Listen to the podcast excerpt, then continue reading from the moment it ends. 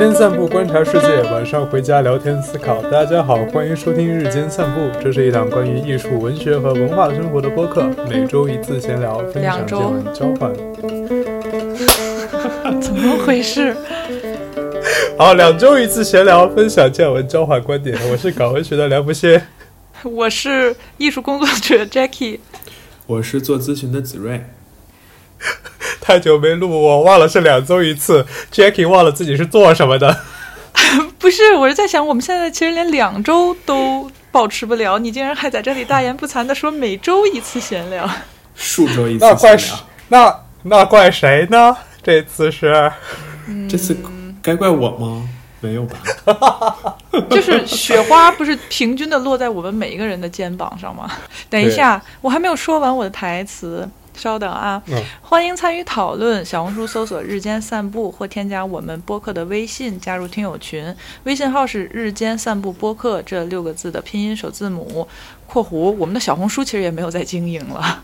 哎呀，反正就是新年新气象，就是即将过完年的这天，我们录一个 过年过年七天乐特辑，对，先给大家就是拜个晚年嘛，拜个晚年，对对大家晚年幸福，祝大家晚年幸福。拜晚年，祝大家过年好吧！对过年好，新年好哈！我不知道你们还有没有这个记忆，就是以前小时候过年的时候，就大家在一块儿嗑瓜子、唠嗑，然后春晚放着当背景音乐，然后嗯聊一些八卦啊什么的。就今天主要就想搞个，哎，我可以弹个软，当当当当当，你要真的弹，不是拿嘴弹。就之后吧，加个 BGM。然后想集中的聊聊过年这两周，不管是网上还是现实生活中发生了一些好玩的事儿，一些有趣的话题。因为这回是我跟 Jackie 还留在呃法国，然后子睿回国了，嗯，对吧？是的，子睿，你你们家过年是个什么情景？我们家过年就是所有人都得去我爷爷奶奶那儿，就是比如说我爸，然后我爸的弟弟，然后我爸的第二个弟弟，然后我爸的 什么妹妹这那的，就是我爷爷奶奶孩子都得去。你是小时候没背过那个儿歌吗？爸爸的爸爸对叫爷，爸爸的弟弟叔叔啊、叫。姑姑姑啊什么的，就是都得去。然后就，呃，我想应该是除夕是会一块吃饭，然后就初一嘛，就是春节当天会一块吃饭，然后我们初五也会一块吃饭。啊、初五是一起迎财神吗？对，就是会大家一块吃个饭嘛，甭管迎啥。然后我想想啊，然后别的可能就不太。然后初二，我不知道你们那边是不是初二应该是回娘家，是吗？那得有娘家呀。回娘家一般指的是，比如说父父母，就比如说去哦姥姥家呀，去外婆家什么这种叫回娘家。对，而且我我有一个，就是我们家有一个比较，我个人觉得比较封建的一个点，就是比如说除夕跟初一，比如说我爷爷奶奶的女儿是不来的，你们是吗？就是女儿一定要在夫家过，，对，因为她已经嫁出去了。这个啊是，是知否的情节。那但然这种初二才会来。很正常啊，因为因为你想，就是如果按照习俗来讲的话，你当天你就只能去一家，对吧？所以可嗯能另外一家的女儿也不在，也在其他家，所以她才会有初一是在所谓的这个公婆家，然后呃哦初二是回娘家。但是像我们现在独生子女的话，可能很多的就在三十晚上就会把两家的老人都聚在一起。呃，就先先就过了，然后转天的话再去哪里吃饭或什么就会自由一些。但是以前的话，家庭比较大嘛，他好分配这个时间。我们家好像从小都比较特别，就是我们外公外婆三三个女儿，然后每一年都是三个女儿带着三个女婿，就直接在我外公外婆家过，然后初二、初三才会回一下夫家这样没没，这个我觉得在北方还挺不能说挺少见的，就是不是那么多见。大逆不道。不是不是真的但是我们家也是哎，哦，真的吗？对，因为好，但是我们家太封建了。不是不是，我我们其实一一一般来讲是三十儿的那天晚上，就是除夕那天晚上，可能嗯是有、呃，就是比如说丈夫跟着妻子在这个。娘家过，因为正嗯正经的这个聚会是从大年初一嘛，然后正好三十晚上大家一起吃饭啊，然后看那个春节晚会啊，然后转天醒来再去这个奶奶家，所有人都聚在一起，然后初二的时候再回到姥姥家、外婆家这个样子。嗯，明白。哎，那我其实特好奇的是，你们海外是怎么过的呀？对，哎，我刚才想问你呢，你是每年春节都回去吗？还是不是啊，我是我我去年就没回啊。哦，但但是我本来想说的是，就是如果我这次没回的话，我本来是要去韩国同学家。啊什么啥？希腊什么鬼？我本来是要去韩国同学家过，因为他问我说说他会有一个就是面一个春节，对，差不多类似方便面局，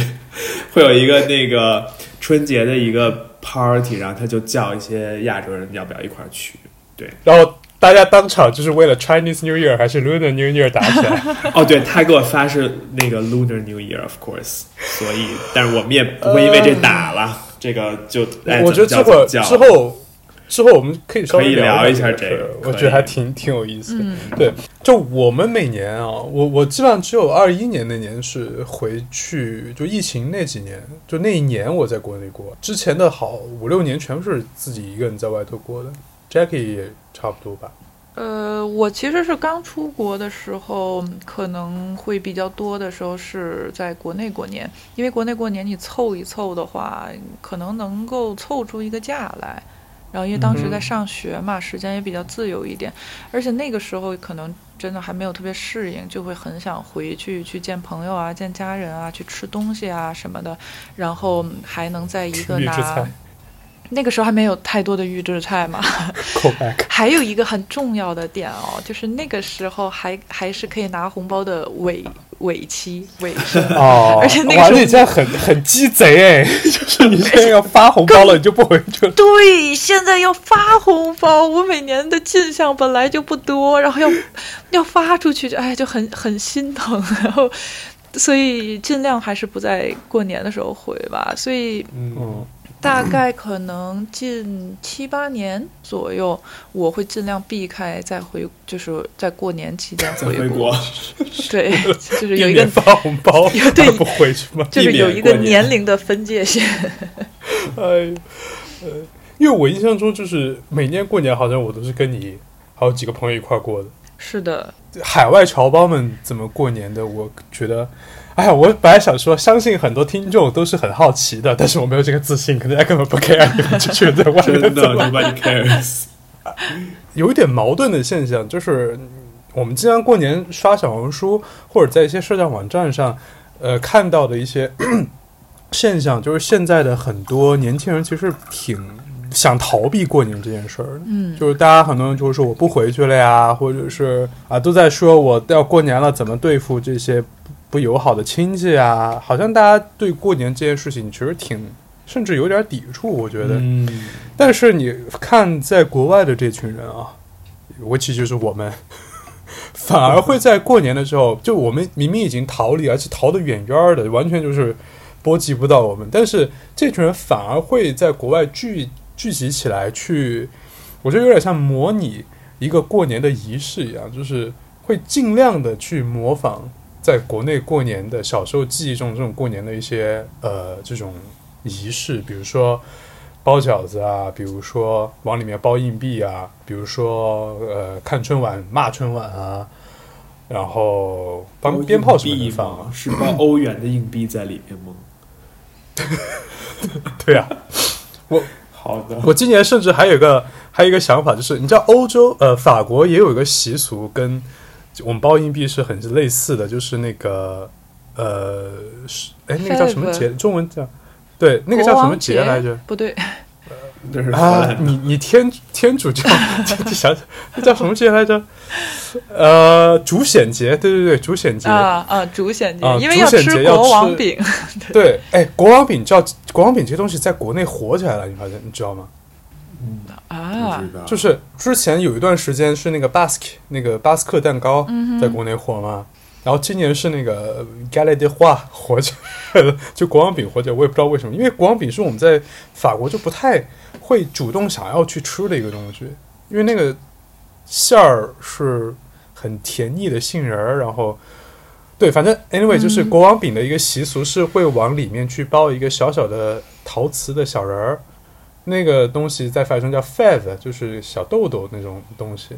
然后吃到那个就是国王，因为你买国王饼，他会给你附赠一个纸的王冠，你如果吃到它的话，你就是今天的花，今天的国王，然后你就可以命令别人去做一些合法的事情。然后，然后今年想说，要不要把那个 fave 包到 饺子里面？但是我要纠正一下啊，其实像呃国王饼这个东西，我们平常不会吃，更主要的原因是那个东西只有特定的时间才会有。其实你知道，法国的甜品里有类似于国王饼的小版，或者是几乎味道是相似的，你日常是可以买到的嘛？因为我我身边的有人还真的爱吃那个东西，他偶尔就会去买嘛。对，但是国王饼你并不是说什么季节都可以买到的。所以我觉得这个东西在国内火起来也是蛮有意思的啊。嗯，就是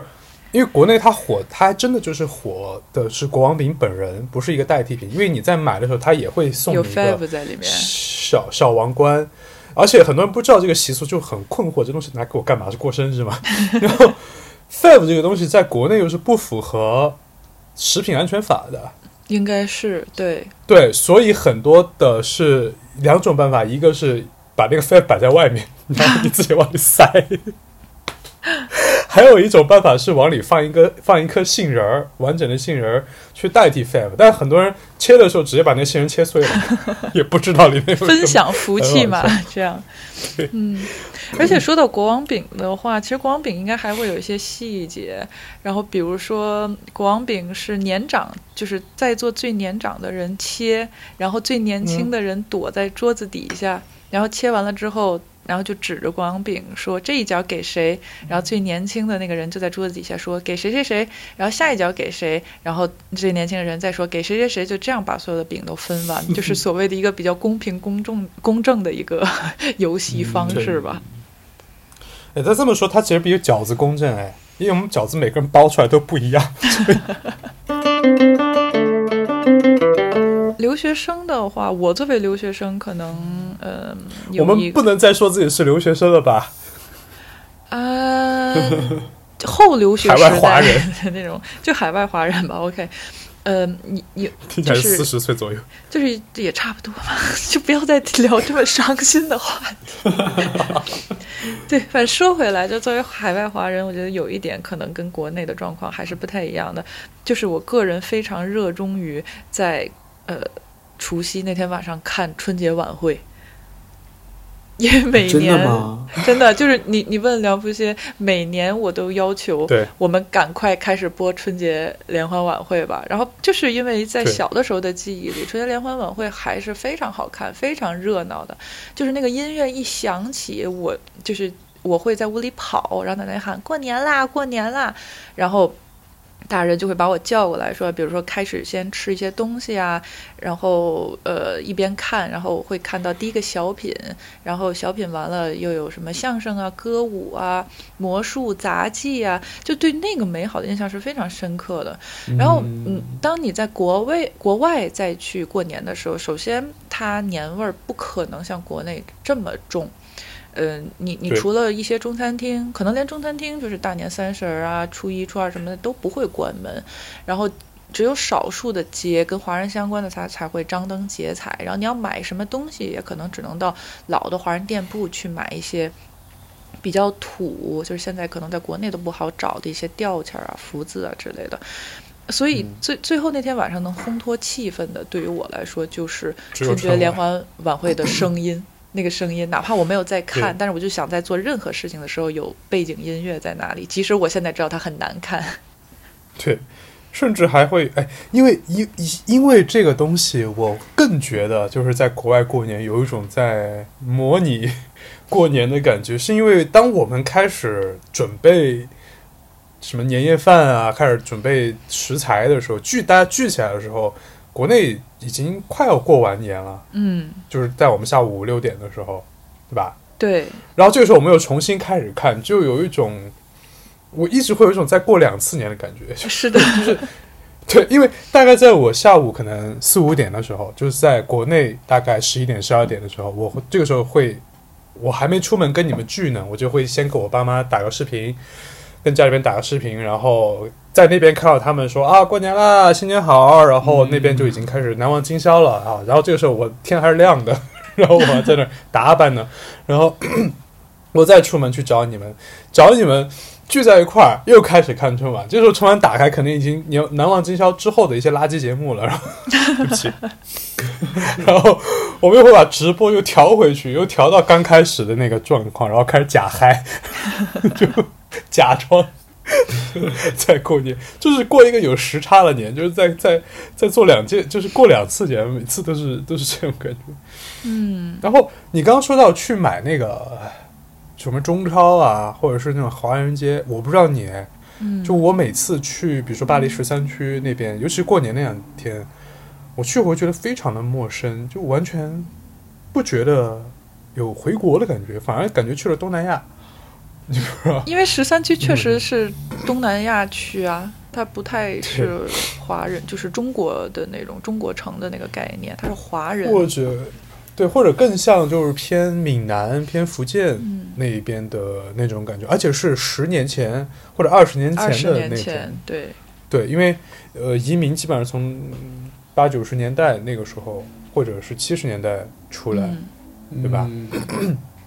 我印象很深刻的是，有一年的春晚，当时我还正好在国内过的。然后看春晚的时候，它前面会有很多的分会场嘛，其中一个分会场就是巴黎，然后它就是在十三区，在十三区的很大的那个城市百货那里拍的。然后主持人当时有介绍说，好像城市百货是在。就是八几年就开了，是一个非常非常，呃老的，就是亚超华人超市这个样子。然后当时我看到电视里，就还觉得，哎，那个那个我经常去的那个超市有上镜。子睿，你这次回去有没有什么比较特别的感受？就是作为一个在国外回去过年的一个人，我觉得第一个感受是，其实这次我感觉。变化不是特别大，就因为我我我有时候总觉得国内的变化是日新月异的嘛，但是这次隔了一年半，我觉得哎，感觉还是就是熟悉的味道，熟悉的配方。第二个就是哎，其实怎么说，咱们刚刚其实是说了呃海外华人模拟过年呀，然后也包括过年的一些习俗，但是对于我这种。年轻老人吧，对于咱们这种 年轻老人来说，其实过年也有一些你不得不面对的一些不是特别让会让你开心的东西，对吧？比如说你面对这个啊，你父母那一辈，或者你对 这个催婚啊，包括你七大姑八大姨，就是开始的各种的问题，然后这个也是确实存在的，就是你确实得回去的时候，你得。得面对，对面对，你得就是把这些尴尬的问题，你得 接一下。其实没有什么特别的，更多是一种熟悉的味道。你这次回去被催了吗？我被催了，主要是被我爷爷奶奶吧催，而且我感觉，你知道，就是被父母催和被亲戚催，以及被这种就是叫什么爷爷奶奶这一辈儿催，其实是不不一样的感受。嗯，被爷爷奶奶这一。被催呢？我不知道你们是不是这样，就总有一种，就是尤其是我奶奶也比较爱道德绑架哈，就是这个其实不，她就是会说自己，比如说都八十多岁了这那的，然后就是开始一就是一顿的哭诉，然后就会让你觉得就是好像你有什么不对似的，但是其实仔细一想，就是自己也没有什么不对的。你是这个独生呃，怎么讲独孙？不是啊，但我是最大的。嗯。然后他是最大的孙子嘛？对，大孙子，对对，就是本人，正式在线。哦，对，长孙，我在说长孙，我现在中文好差哦。对，因为我爸是长子嘛，然后我就是长孙，所以那你还是长子长孙？这对呀，这没有，这没有逻辑关系吧？对不是说得长子生了次子才能生吗？对，所以他叫长子就是长孙是更严重的一个事情，就是他回国一定是哦当孙子去的。是的，然后就是会被，就是他们催嘛。哎，那你这次回去有红包拿吗？没有啊，我要点。脸吧，真的是多大了真？的，我还要脸呢。不是，因为哎，我不知道，我我们家的习俗是，只要你没结婚，你就有红包拿。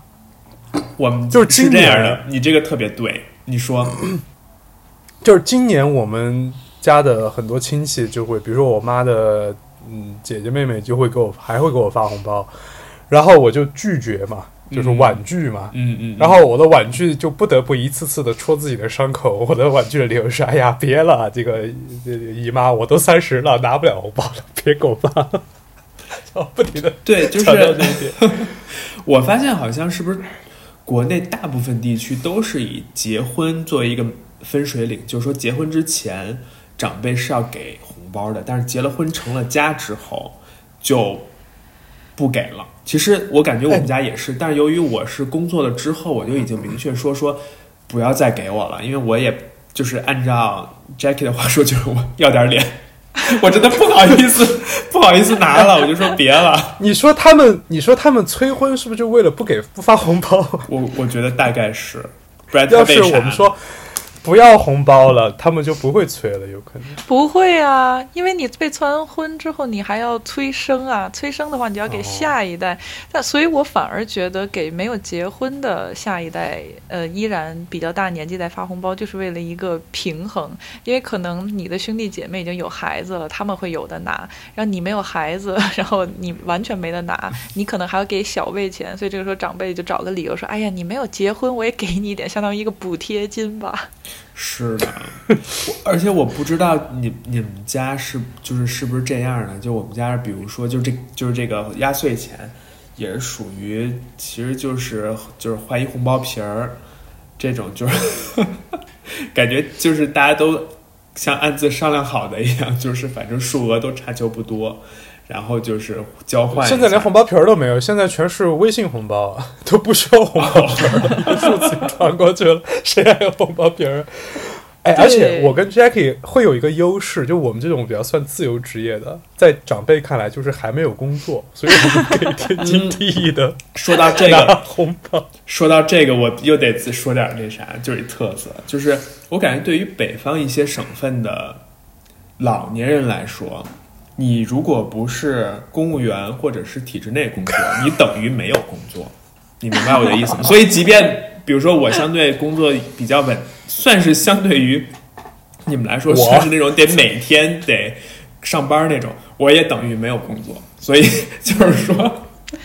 对我们三个都是社会闲散人员。对对对对，对就是这个还挺特色的，这可能南方并不是这样的。对，要不当牙医就死了。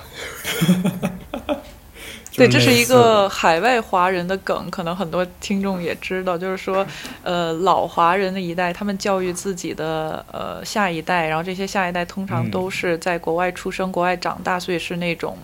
呃，什么 A A B C 啊、F B C 啊的那种感觉。然后他们有一个梗，就是在父母看来，如果你没有做医生或者是律师，你就是一个无业游民。其实你呃，你去当老师啊，然后或者是呃自由职业，那就更别说了，这些都是一个 loser 的 一个状态。那你们平以前过年有没有什么你们印象很深的一些活动啊什么？我的话，其实我今天还有在跟朋友聊到这个问题，因为我有听到南方的朋友说他在那里算日子嘛，他就是说好像十三正月十三开始是灯会。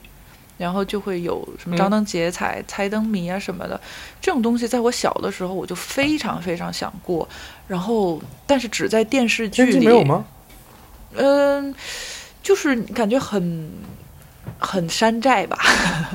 啊，我感觉这东西北方应该很发达吧，尤其是天津、北京什么的。其实没有，我觉得可能还没有圣诞节的时候人多呢，在天津。会不会因为你们家是天主教国家，然后你我们家是天主教国家，天主教家庭。喝多不。是不是，我觉得因为嗯，但首先天津其实它是会有点点分区的嘛，然后再加上天津，你再怎么讲，你跟中国的大部分城市比起来，它都是一个就是很年轻的城市，它可能只有几百年的历史，它不可能说像江苏省啊，或者说呃，其实四川也是四川的，比如说你让上海情何以堪？集市啊什么的。但上海其实它还是呃，它有一部分的江苏省的一些习俗嘛，而且但是我觉得上海市本身它应该比像苏州啊、扬州啊这种城市还是差一些的，就是在这种风俗习惯的方面。然后再加上它因为融入了很多文化，然后所以这种文化活动它都会去稀释你本本来固有的那些东西嘛。所以反正说回来。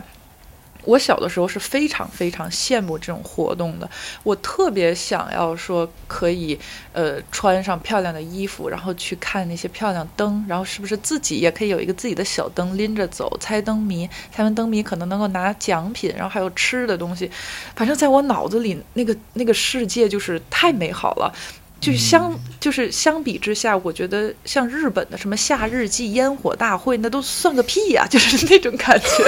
为什么突然攻击别的国家习俗？也不是，就是我觉得日本的这个烟火大会，其实它还是至少说在这种文化宣传方面，或者说保有这种习俗方面，然后它嗯，是做的很好的。活动本身、服饰，然后相关的食品啊什么的活动，就是都很好。但是我就很希望说，我们能够有自己的那个东西。但是就可惜，可能不知道是我家个人的，就是我家庭的缘故，还是说天津的缘故，还是说可能北方很多人都有这样的一个，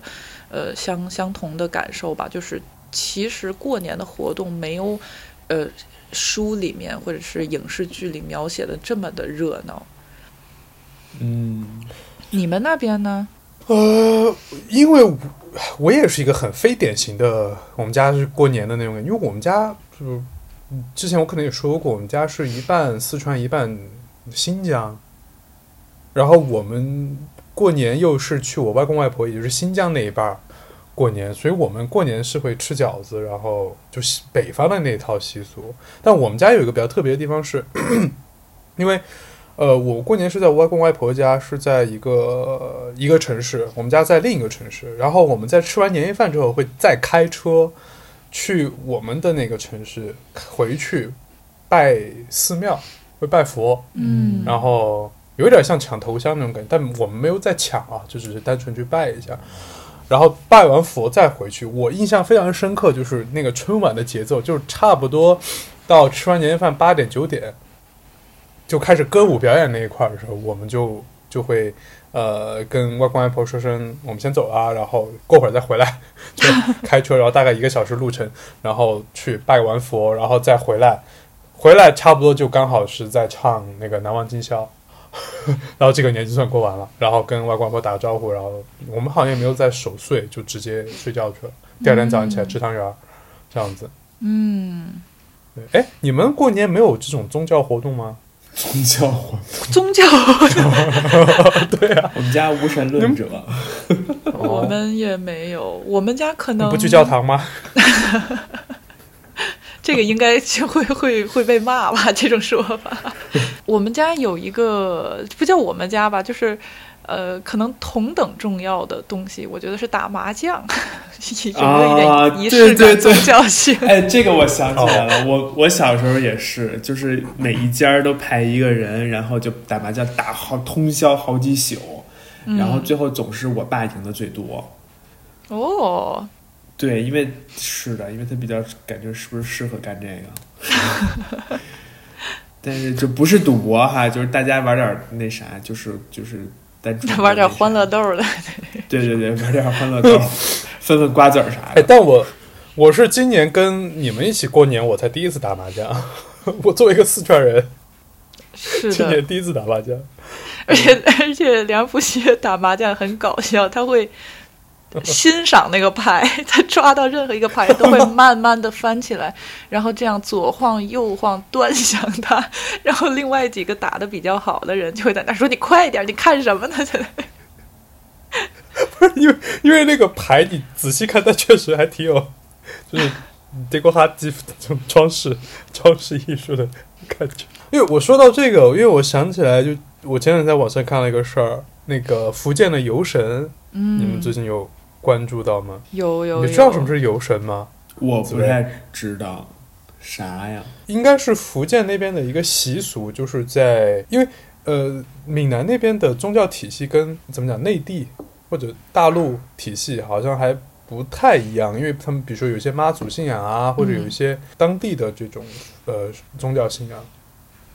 然后他们有一个习俗是在呃过年的时候吧，我不是很确定啊，如果说错了，大家可以在评论区告诉我，就是在过年的时候他们会去请神像。嗯然后把神像抬出来，但是这种抬是有一点像把一个人把这个神像顶在身上，然后有点像在扮演这个神像的感觉，然后在路上行进游行，然后民众就可以很方便的。在路边去参拜这个神像，这个叫游神嘛。然后，因为他们在这个之前还要去，比如说那那个叫什么波波呃，我不知道，我不知道那个发音对不对啊？就是智智波，哎，那个词是这么念吗？就是有两个小木块儿，然后去抛一下，然后看这个神说我要不要出来啊，或怎么怎么样。然后今年的一个新闻是有一个神，一位神，对不起，有一位神在游行的时候，有一个网红还是什么就 cos 那个神，就是打扮成那个神的样子，就站在那个神像前面跟着走。发到网上之后就被所有人狂骂，说你他不敬神像，而且有的骂的比较凶，就玄学辱骂，就是你个活人，你敢去吃香魂？因为旁边是有那个民众在拿着香去祭拜的嘛。嗯，对我我先补充一点吧，就是我觉得他们这个，就是他们为什么会有类似于这样的信仰跟习俗，是因为呃，像福建地区、闽南这个地区，他们是很多人在古代是以捕鱼为生的，包括现在也是，比如说出海呀、贸易啊什么的，这种事情其实就比较看我们所谓的天命了，因为并不是光靠你的个人努力，他要看天气，然后看自然环境。所以他们会格外的在没有办法去左右事情发展的时候，他们需要一个信仰的寄托，他需要一个心理的寄托，所以他们才会拜这个东西。这个东西对于当地的呃文化来说是一个非常非常。重要的部分就是我举一个例子，其实这个东西也不光是仅仅的涉及了一个宗宗教的信仰或者是迷信的这个成分。呃，举这么个例子，比如说有一个人，就是在你在寺庙里面去参观的时候，你看到佛像，你正在鞠躬或者叩拜的时候，他突然间穿着如来佛的衣服站在你面前，摸摸你的头，说：“别拜了，起来吧。”你这个时候是不是想抽他？或者是？放在小家庭里，就是说你正在跟长辈过年，比如说你说，比如说外公外婆过年好，或者爷爷奶奶过年好，我给你们拜年，祝你们身体健康。然后这个时候有一个你不认识的人突然间在那里扮老头，说：“行了，大孙子，你起来吧。”然后你是不是很想抽他？我觉得像这个网红被大家疯狂的骂，其实就是这种事件的一个严重版。因为他们在那个游街的时候，首先是今年能够请出什么样的神，就是我我也不太了解，我只是稍微去看了一下，所以欢迎大家纠正补充之类的。就是他们今年能请出什么样的神，其实要提前去制那个呃叫什么什么碑的那个东西，就是它长得是半圆形，有点像一个菱角一样的东西。如果如果制到了合适的位置和组合的时候。你今年的某一个神才能请出来，然后他扮演的那个就是他 cos 的那个神是叫赵世子，应该是那个神。首先在之前的几年好像一直就是没有请出来，但是他又对于嗯呃福建地区其实是一个挺挺重要的一个神一个角色，然后大家就是很期待说呃可以有赵世子，就是今年可以请来这个样子。所以今天好不容易请来了，大家正在欢天鼓舞的，就是说，呃，去游游神，然后大家都在去拜，然后去供奉香火，去欢庆这件事情的时候，然后这个人穿着 cosplay 的衣服，而且他走在神像的前面，就是你可以想象一下，这个事情让多少人真的就是很火的。我又去找了一下赵世子这个神，他到底是什么来源？因为我不知道你们在这次新闻之前有没有听说过这个神叫赵世子。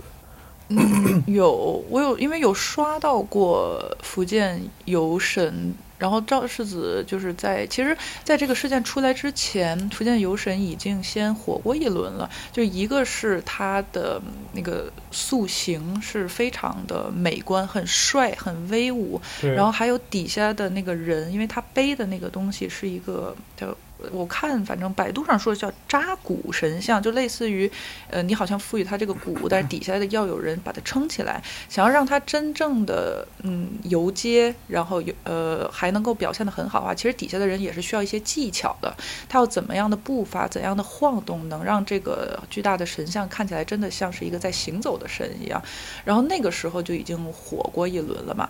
然后赵世子应该是他，比如外表比较俊美啊，尤其以现在的这个审美，然后我觉得就是因为这个点导致那个网红一定要去蹭这个热度去扮赵世子。我在谷歌里面搜赵世子的时候，出来的结果是，就是找不到。然后他他有一系列的世子，好像还有华光大世子，然后赵世子，好多世子，好像都是一些帅哥。嗯，然后我就看到有一些，但这个我完全我没有找到非常权威的学术的这个理论知识啊，所以我不敢完全肯定。但是我看到有一些比较老一辈的福建人在说，就是在他们小时候是没有见过一个神叫赵世子，也没有见过这样的形象，就是我们看那种很帅的，就非常符合现在现代审美那种帅哥的那种高鼻梁的那种形象。我还找了一下，就是以前二十世纪初的一些游神的珍贵的影像资料，那个时候的游神的神像，其实你放到现在看是有一点吓人的，就是我们比较传统的那种。呃，怒相神啊，或者是有那种面具啊的那种感觉，还挺就是你没有办法让现在很多呃粉丝去对他产生爱慕之情的。因为我还刷赵世子的这个新闻的时候，我还看到有一个新闻，就是有一个一位女性，我不知道是游客还是怎么着，她有点就是去摸那个神像的脸，然后又被人骂，就是有点猥猥琐的那种感觉，就是感觉在摸一个帅哥的那种那那那种氛围吧。嗯。然后很多人就会说，其实像这样的比较新派的游神，它的起源其实是那个霹雳布袋戏，啊，对，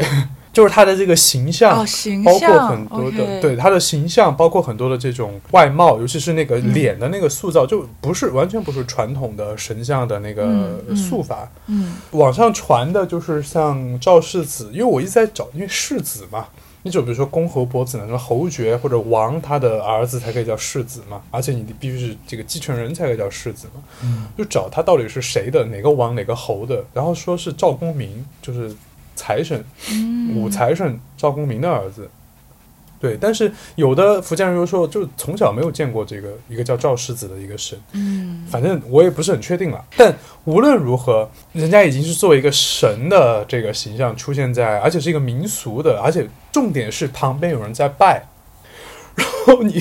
你 cosplay 成人家的这个样子，走在走在旁边，确实是很不礼貌的一个行为。但我又是有又在想，如果这个神的形象是一个以前传统的那个嗯神像，对吧？我觉得应该没有人想要去打扮成那个样子，因为大家会对这样的形象有一种敬畏心。他他知道，OK，这是一个神，他是一个不可侵犯的一个一个一个形象。但是当我们现在比较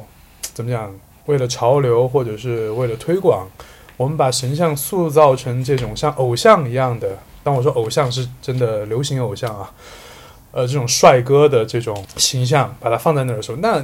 我觉得没有无法去阻止大家对他产生一些更亲近的情感。一方面是把这个神的形象世俗化，另一方面，你既然要世俗化，你可能不得不遇到一些这样的一个情况。哎，因为我看到网上很多在骂的时候，很多网友的言论很像粉丝哎，对，比如说你在网上骂了他们的哥哥、欧巴 或者是什么，他们就会这样子去反驳你。就是而且有一些言论，我觉得还蛮有意思的，就是说说赵公明是呃不，这个赵世子是一位很宅的一个神，然后他请不出来，就是刚刚 Jackie 说的，他好几年都不愿意出来，被请不出来，今年好不容易出来了，然后。而且还很多人会有一些很好玩的想象，就是说什么天上呃，一天是国呃是什么国内天上一天是人间的一百天，然后呃人间的一年，所以我们每年去这个至交去要请他出来，他本人的感受就是每天早上起来都会有人敲门问他 你要不要出来玩儿，就很烦，对，然后就大家的这个反应是这样子的，我觉得哎，很像在追星，很像在嗯。就是很世俗消费的 这样的一种感觉。嗯，但是我个人不认为这是一个问题，就起码就是说不能说因为是这个问题，所以就容忍一些不尊重的行为。当然，我也知道梁福歇肯定没有这个意思啊，就是我的理由是，呃不会被呃，骂吧？就是我的我的理由是，呃，其实，在塑就是偶像，就是塑形象，就是神的形象的这方面，无论在任何的国家、任何的文明、任何的信仰里，它其实一直都是在流动、在演化的，因为嗯。我们没有一个真正的他长相的蓝本。其实你看佛像最开始的佛像，然后比如说印度的那种什么犍陀罗、犍啊犍陀罗的那种佛像，然后到中国中国的这些佛像，它的长相也都是不一样的，它会因地制宜的，根据当地人感到亲切，然后感到美观，呃，有可能是肃穆的，有可能是温柔的，去改变它的一个形象。当然，它有可能有一些基础的特征不会变，然后。西方就是比如说，呃，基督教、天主教的这个形象其实也是在演变的。你看中世纪的时候描描描述的这个耶稣基督的像，可能他就是一个普通的一个大胡子的一个这样的人，但是后面呃一些比如说米开朗基罗，然后达芬奇他们所描绘的耶稣基督的脸就会变得很很秀美，尤其是拉斐尔，拉斐尔是真的是画什么神都很秀美，然后在现在的话，可能再去描描述他们会更有骨感，更有更有骨骼的特征啊，或者说光影的一些变化。所以我觉得赵赵世子也罢，或者说呃福建的这个游神也罢，他们的形象变得更符合现代人的审美。呃，也不是一个很大的问题，就是它是不可避免出现的一个状况。然后另外一个就是，我觉得并不是因为他们世俗了，所以它会更让人变得不被尊敬，其实是类似于一种。呃，无法控制的欲望的感觉，比如说放在这个 cosplay 赵赵世子这个事件上，可能这个网红他就是发现了这个流量的潜在的可能性，然后包括之前的人说他长相俊美呀、然后有些人会把他当做欧巴一样，所以他捕捉到了这个，他有一个膨胀的欲望，所以他想要去获得一些东西，他才做了这件事情。而且我第一次刷到这个的时候，你知道我想到的是什么吗？我想到的是，嗯好像有一张老照片是当时慈禧太后 cosplay 观音菩萨。哦，是的，也很离谱。对，我觉得真的当时看到觉得太好笑了。他可能那个时候他的心态就是观音菩萨。首先，她可能很美丽、很温柔，而且她她自己是一个掌权者。然后，观音菩萨他作为一个神，他至高无上的这种权力、这种能量、能力之类的，所以他就想要去某种程度上成为他。所以我会觉得这两个事件其实有点相似。对 呃，因为确实这个塑像这件事儿啊，因为如果你从这个宗教的教义上来讲的话，你用这个塑像去塑这个神，其实本身以以物配主嘛，但这个是伊斯兰教的说法了。呃，像之前说那个钱陀罗的钱陀罗的塑像，真的大家没事可以去搜一下，真的非常帅，是真的帅。我觉得比现在可能流行的那种帅哥神像要帅很多，而且是那种非常美、非常俊秀的那种、那种、那种说法。但是你说实话，我觉得他有的时候他神像太帅，你在拜他的时候，你确实会就是 怎么说，会有一些世俗的想法会出现。所以你看，为什么就是以前古希腊雕神的时候，都会把那个神像再像人，他的那个鼻子也是会跟额头连在一起的。大家如果去观察一下，我觉得有有这方面的考量，就是有一些蛛丝马迹告诉你这不是人，这是神，你不要去想太多。嗯，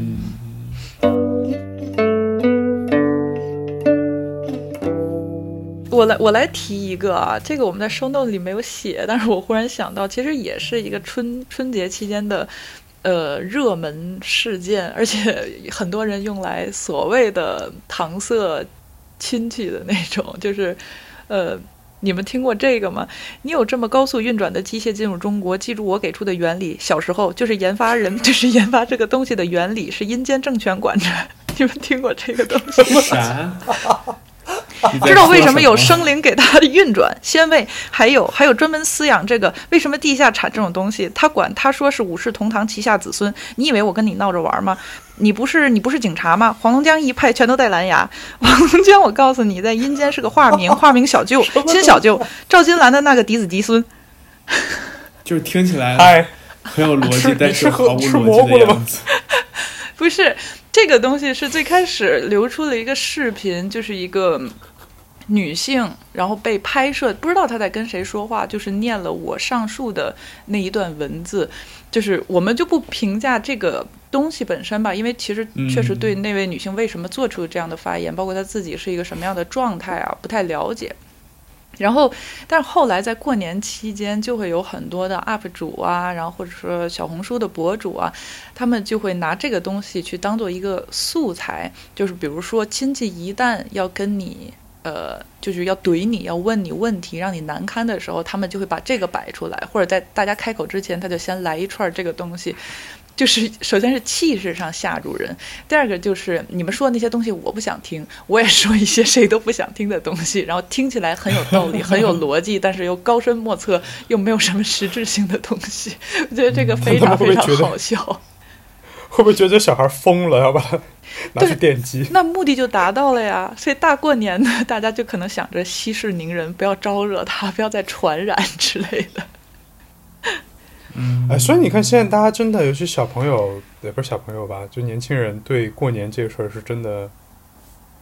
有一点在害怕。我觉得是，的，是的。我觉得大家怕的其实并不是过年，而是嗯，没有边界感的亲戚。对，而且是没有选，就是对过年如何过年没有选择。就像一开始梁飞歇说，呃，我们好像在模拟过年，在国外，但实际上，我觉得我们过的才是。呃，真正过年的时候，可能大家预期的那个状态，就是你选择去见你想见的人，然后大家一起去商量我们怎么过，然后我们吃什么，我们玩什么，然后也不会有人去问让你苦恼的问题，然后你也不需要去跟你平常也不熟的人假熟这个样子，因为如果你真的有很多生人的话，大不了我就不跟他们过了，我两三个朋友一起嗯吃所谓的年夜饭也可以。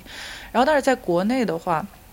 其实你忙了一年，然后你有一些见不到的长辈啊、亲戚啊、小辈啊什么的，你过年的时候没有没有选择的。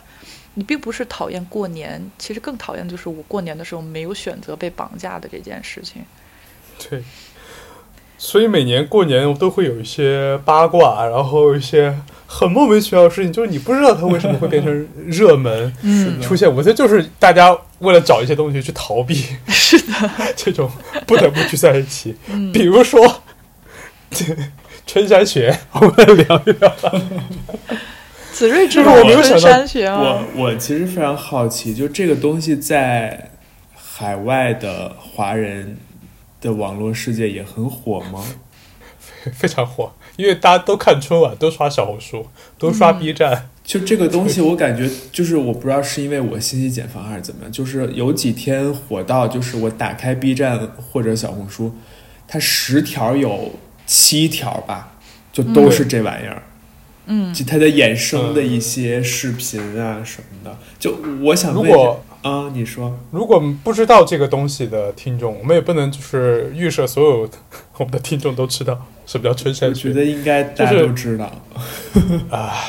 反正就是今年春晚有一个节目叫《上春山》，它的主要的应该叫演员歌手是，可以说名字吗？可以吧？为啥不行？就是白和魏和魏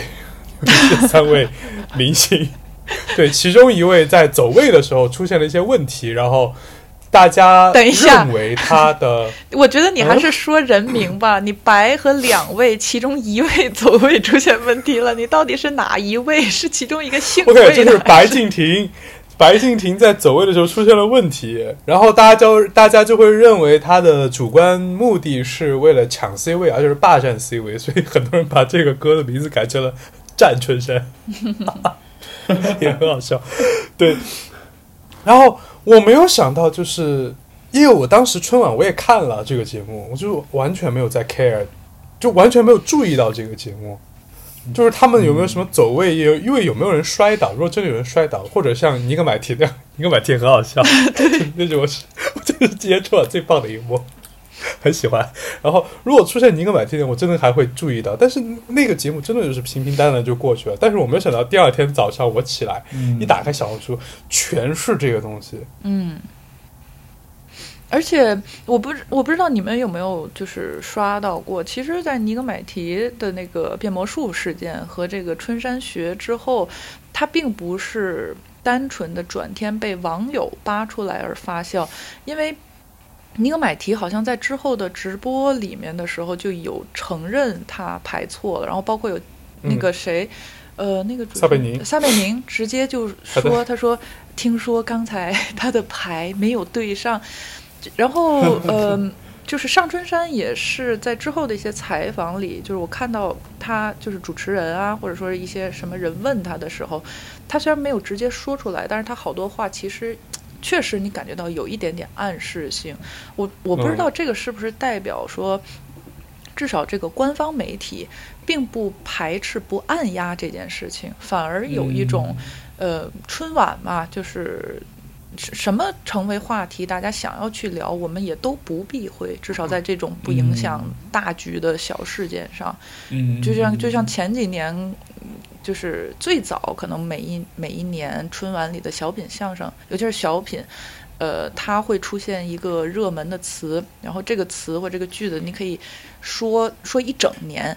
然后后来呢，这个盛况就已经无法复制了嘛，然后。就会开始去找网络上的梗，然后去 Q 已经火了的梗，去试图再变成大众就是去喜闻乐见再去提到的一个台词，但是确实也不太成功。然后到了今年的时候，他们可能就认为，如果不能出现那种金句，那出现这种事件去引起大家的讨论，然后开玩笑也罢，二创也罢，然后去扒细节也罢，也。就是不失为一种春，就是春节期间热闹的可能性吧。嗯嗯，哎，我觉得这还挺好玩。我觉得有前面有一个点非常逗，就是刚刚梁无邪说，就刚刚梁无邪已经默认是这个白敬亭走错没有，没有没有没有，走我没有没有，你别别别别别，没有没有不是不是不是，没有啊没有啊没有啊。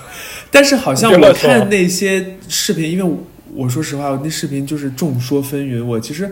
感觉最后也没有确定是他故意走错了走位，对吗？因为我觉得，如果他真的想要，就是抢一个 C 位，我觉得他不至于笨到说在春晚搞这种事儿吧。嗯，他要是春晚真的乱搞，然后被封杀了，那真的得不得不偿失吧？我觉得。嗯嗯，反正我不知道后来是怎么样啊，就我不敢说，怕怕被骂死。没有，我其实是我，我觉得我是敢说的。就是我觉得我是同意，你不要聊聊我们这个台，说你自己开个播客说。我其实是很同意你的这个观点的。就首先我不是白敬亭的粉丝啊，我他的任何的一部剧以及他他有歌吗？我不知道，我都没有看过 或者听过，真的。就是这三个人的任何剧和歌，我真的都没有听过。但是我是觉得，就是首先第一，他就是如果是他要主动要走错。就是为了占那个所谓的 C 位，就是我并不觉得他有这胆儿，对，就那山顶，我并不觉得他有这胆儿。第二，就是我并不觉得他有这必要，就是他如果是想火的话，他站在那个山顶上多站一轮儿，就是能是就被谁注注意了吗？还是怎么样？就感觉这投入产出比有点低。嗯，不是吧？对，而且你想春晚央视它。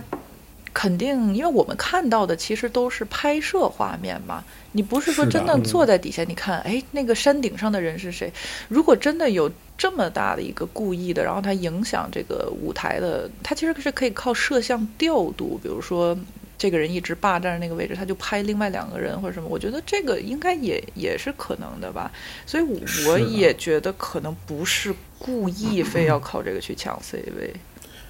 但是最后可能就是整个网络风暴之后就演变成，嗯，大或者说大部分大众的人心里会觉得是白敬亭，就当时是要好像是多站一轮儿，然后呢，就是为了抢这个 C 位，然后后来是应该是诶是叫魏大勋吗？第二个呃那个人，嗯魏大勋就是还急中生智的带着他一块儿带走他了，然后这样呢，魏是吧？是这个逻辑吧？然后这样魏晨呢才能够有机会登上山顶唱他那段儿。但是呢，由于这个白敬亭一个人这个走位，就是走错了，无论是故意的还是、嗯无意的，然后导致后边的整个的站位，包括这个舞台的这个排布，它的调度都出现了一定的问题。我看还有专门的这种二三十分钟的长视频分析，就是走位为什么有问题，对，所以为什么通过这个机位去拍，为什么不是正面的机？对，就是很精彩。一帧一帧的去分析。但是我个人觉得，就是它有没有问题，可能是可能是有的啊。但是我觉得他这个问题可能更多的是因为太紧张啊，无意导致的。我觉得故意在那儿多站一轮儿，呃，怎么说我？觉得没有太大收益，有点愚蠢啊。如果白敬亭真的是故意做的，我觉得真的是一个 愚蠢至极。以上发言仅代表主播本人观点，与本台无关。连本没有都无关。不是因为我真的不是他的粉丝，把这个人摘出去。替他洗白什么的。但是我觉得，就是从一个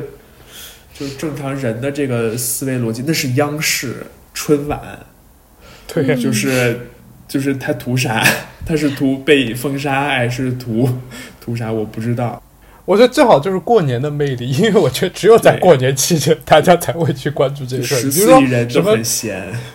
对，比如说什么中秋晚会啊，或者什么搞一个这事儿，没有人 care，大家巴不得你就是出点乱子，还好玩呢。嗯嗯，那你们怎么看待那个尼格买提的那个 变魔术的那个事？我觉得很不错，很不错。那个片段是我觉得今年春晚唯一的亮点。对，说实话，如果没有他那个的话，我可能会觉得那个魔术也很无聊。没有，我就是想就说一下，对比一下这个尼格买提的这个，就是他魔术出现的所谓失误，以及这个上春山这个白敬亭可能出现了走位错误的这个，其实你就会发现，因为撒贝宁跟尼格买提。他是央视的主持人，所以他还是更能把握央视的这个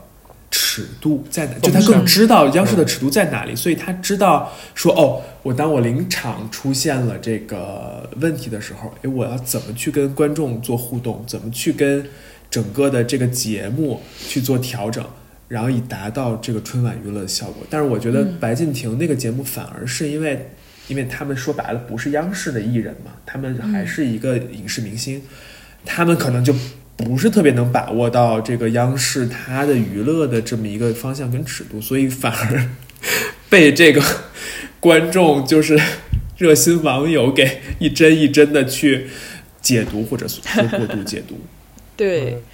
对你说到这个，我有想到，就是在不久之前，就是那个跨年晚会的时候，我忘了是哪个台了。你们记得有一也有一个，就是当时火的不行的一个舞台事故，就是当时所有的歌手都要真唱嘛，就是那个跑调，孟子义应该是然后呃，对，前两哎就是年前吧，对，就是前些天。那我不太记得是哪个晚会了。就是孟子义唱歌跑调的那个，其实当时好像大家也是全网很火，而且也并不是说骂他说你这样，你为什么要上台去演唱啊什么的，可能也有这种声音吧。但更多的人就是开玩笑，就是说什么 内娱百灵鸟啊，然后就笑说你看就就他就他唱歌唱成那个样子什么的，然后当时也是火了一我觉得还蛮可爱的。对，有的人会觉得还挺可爱，尤其在其他人都唱得很好的时候，然后他那个样子，你就会觉得他嗯就像现在流行的那个叫什么笨蛋美女什么之类的那种感觉。我我不就是单纯从孟子义这个事件上，我其实不是很喜欢这种方式和就是这，嗯因为这个大家觉得他可爱什么，我觉得没有必要。但是你看现在整个的这个。电视台的风向，可能他们真的就认为这种东西无伤大雅，我们不需要一台完就是完美的晚会，我们需要更多的是讨论度。而且孟子义那个，我觉得他们有点故意哎，因为你听那个音轨，明显他的声音比别人大一点。对对，所以我你可以看出来，他其实已经很小声的在唱，我觉得很收的在唱，但他声音巨大。对，所以我在想说，现在是不是这个这个行业内，他们有在吸收一些呃自媒体、社交网络的这种方式？他们认为，对他们认为，只要能够提供话题，然后这个东西流量对话题流量，其实就是一件好事情。当然，它前提不能是你，比如说讽刺性啊、不尊重啊，就比较伤伤害核心的那种东西。剩下的像我说的无伤大雅的，其实他们会希望这种点爆出来。嗯，我觉得今年春晚的另一个亮点是一个互动的亮点，就是在我不知道你们还记不记得有一个舞蹈是呃舞蹈演员吊着威亚，然后模仿锦鲤。他们有一个画面是刚开始的时候，或者是要快结束的时候，他们就躺在了地上，然后他们的服装是又模仿锦鲤嘛，下半截儿的一个裙子是红的，然后一个渐变到了上半身是白的，然后我当时看我说哇，还蛮美的，你看锦鲤，然后 Jack 你快看，Jack 一抬眼说哦，北极贝吧，不是，当时是因为，哎，我们过年其实就是就是他们在在看春晚，那边有人调酒，然后我是一般是做饭的那一组，就厨子组的，所以可能那边忙完了，我只能偶尔听到一些声音，然后我偶尔会进来喝一杯酒，然后瞥一眼。电视上在播什么？然后我进来的时候，他们正好平平的躺在那个舞台上，我就问说：“这是在表演北极贝吗？”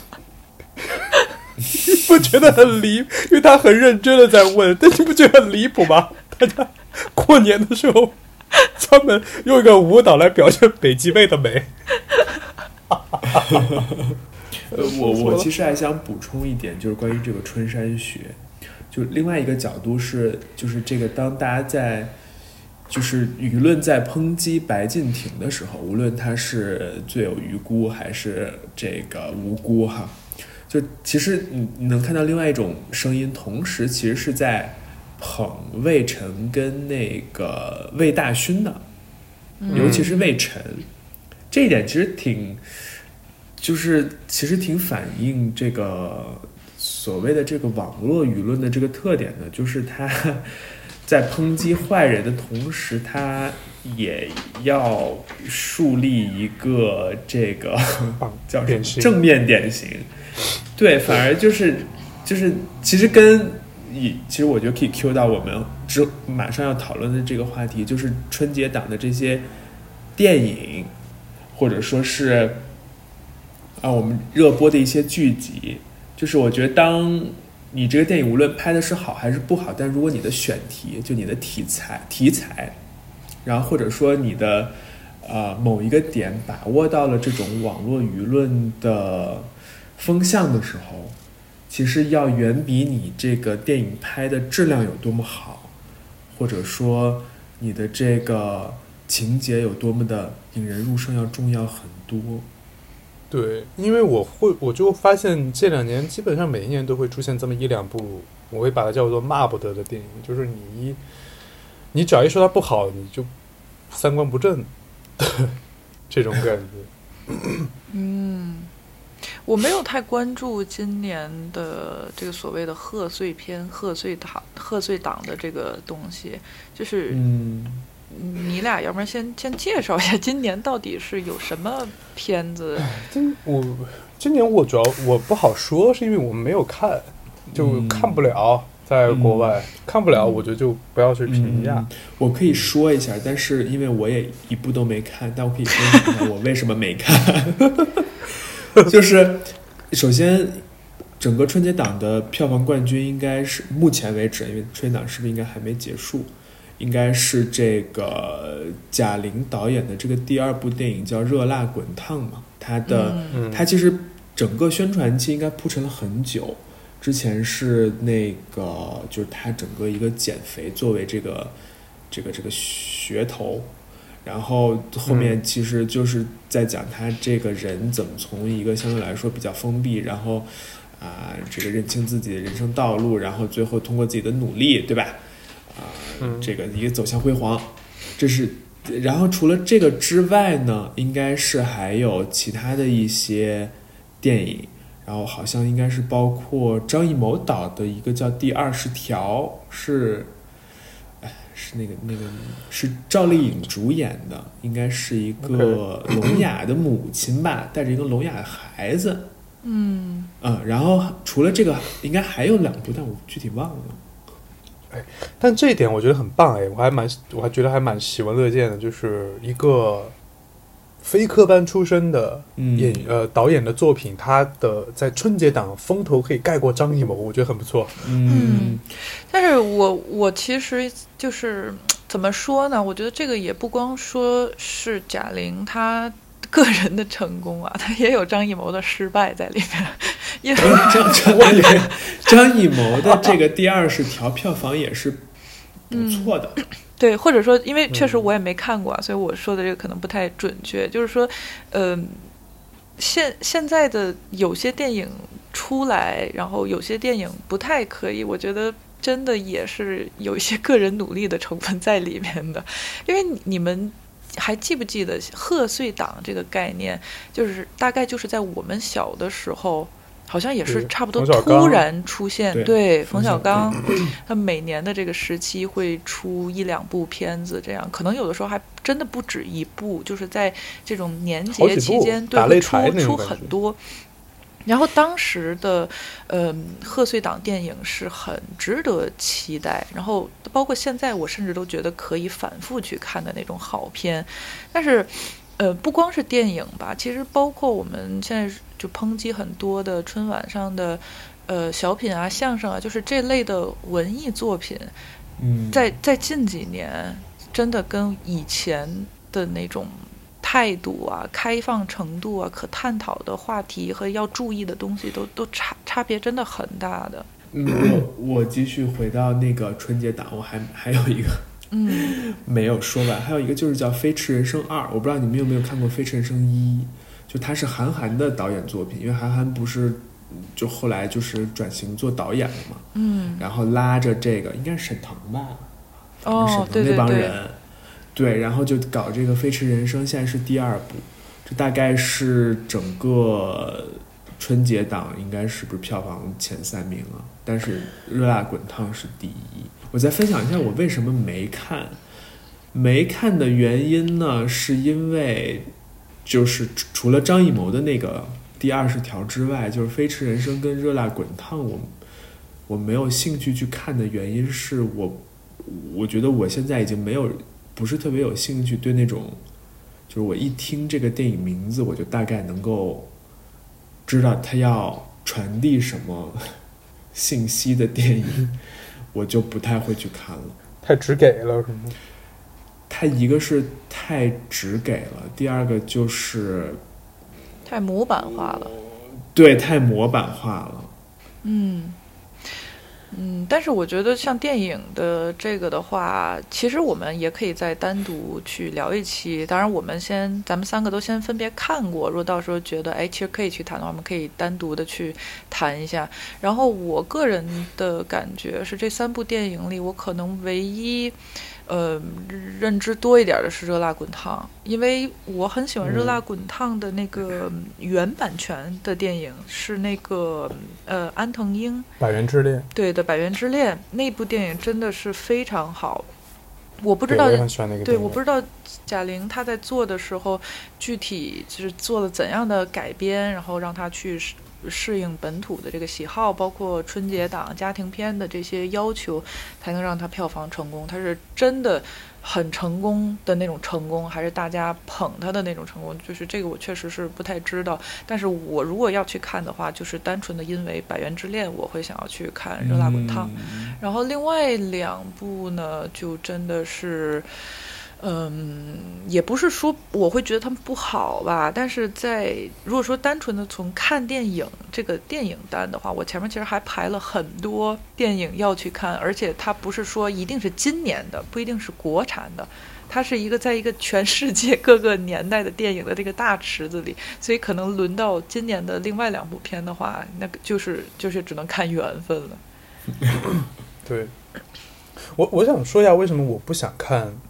就就是贾玲的这个片子。嗯我完全没有在否认它是一个好电影或者坏电影，我就是因为我没看过，这个我不评价。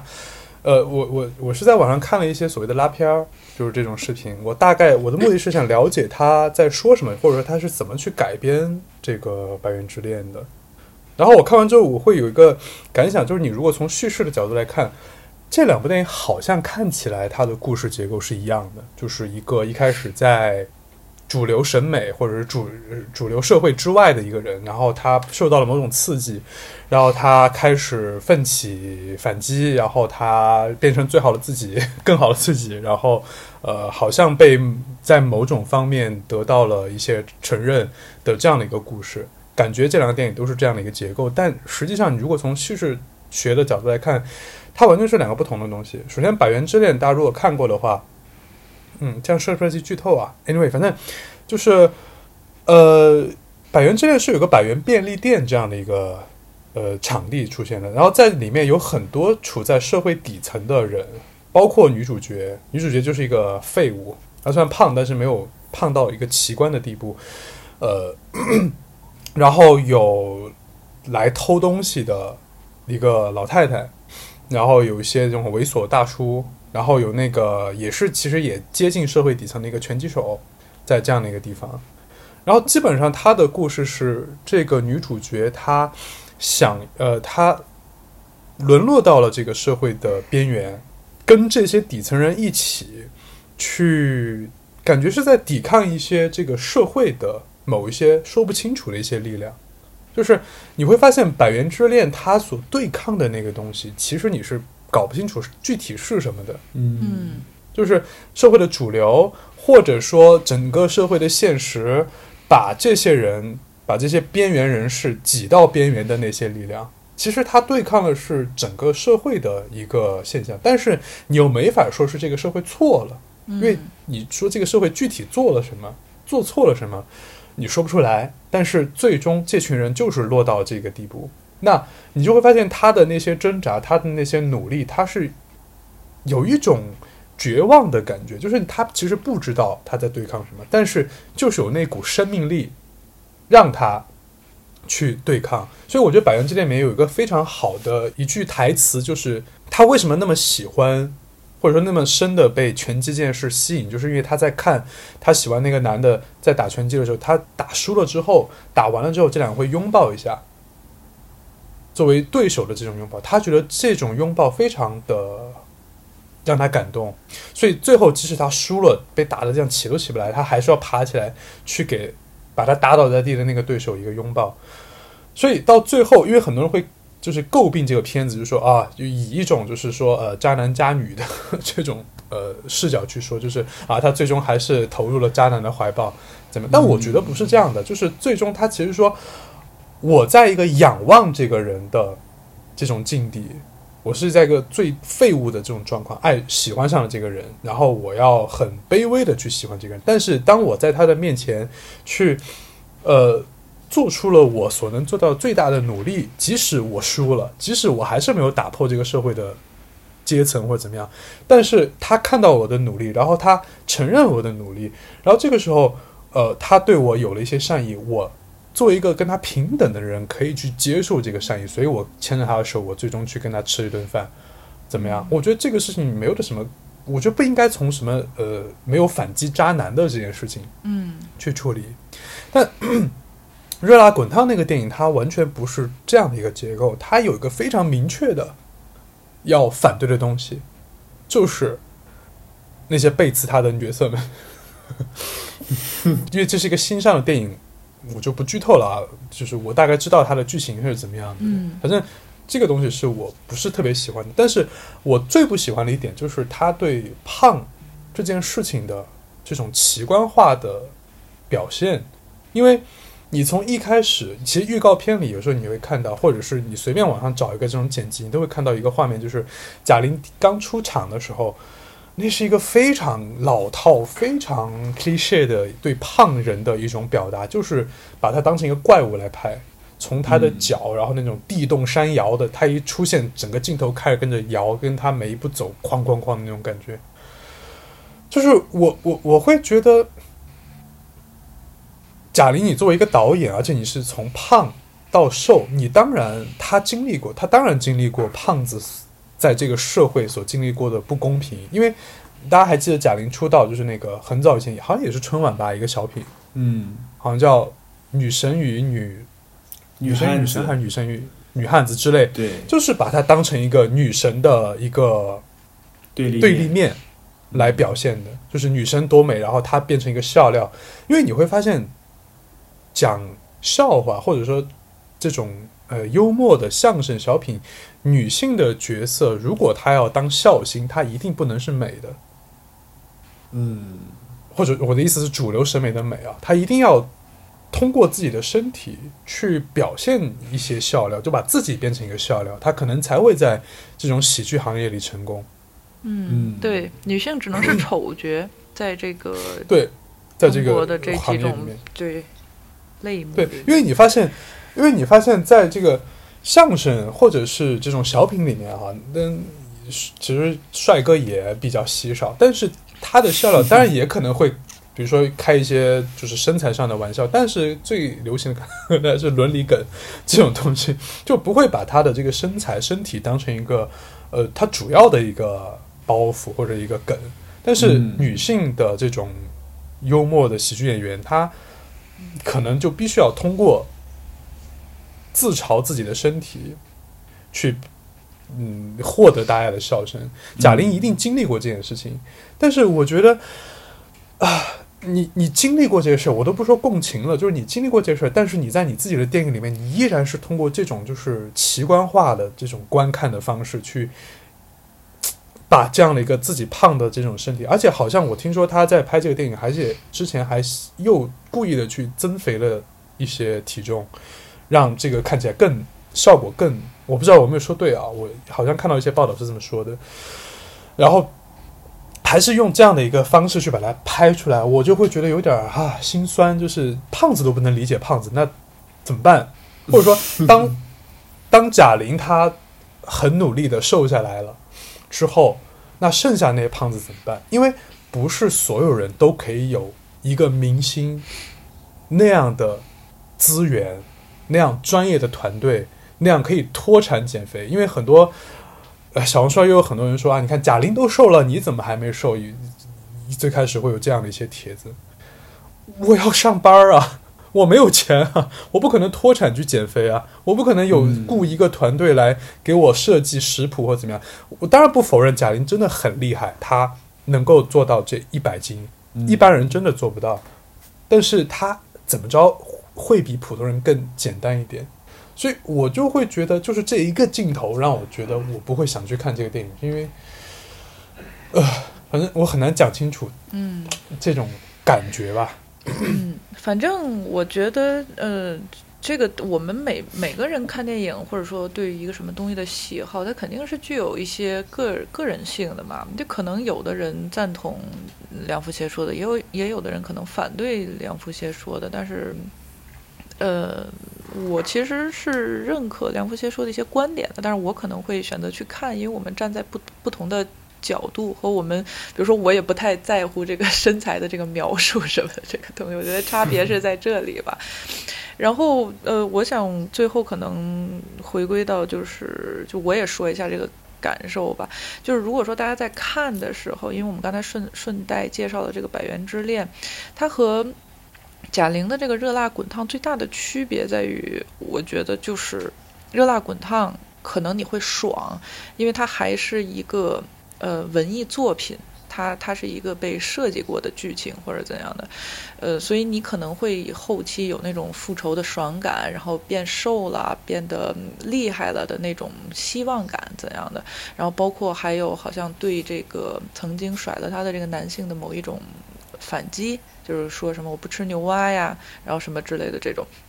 但是在《百元之恋》里面，其实他更想描述一个真实的状况，就是像梁福杰说，他最后还是和渣男牵手走了。我倒觉得那其实就是一个日常当中对每天都在发生的事情。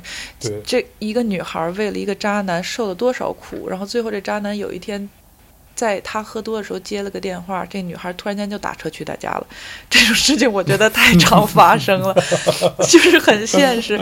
所以，而且你刚，你刚对，你刚刚对百呃那个贾玲那个电影的概括，我这个提纲很像《回家的诱惑》哎。对，但是你看，如果说他真的能这样概括，虽然我没看过，但是他起码他有一个爽的一个基础结构是在的。但《百元之恋》，大家可千万别听我们说了，因为我们说《百元之恋》，我们自己很喜欢，就是说，哎，我们可能还有一个周末，我们就去看一下吧。看完你可能会觉得很堵心，因为里面的人，我觉得甚至他没有在对抗，他就是在挣扎。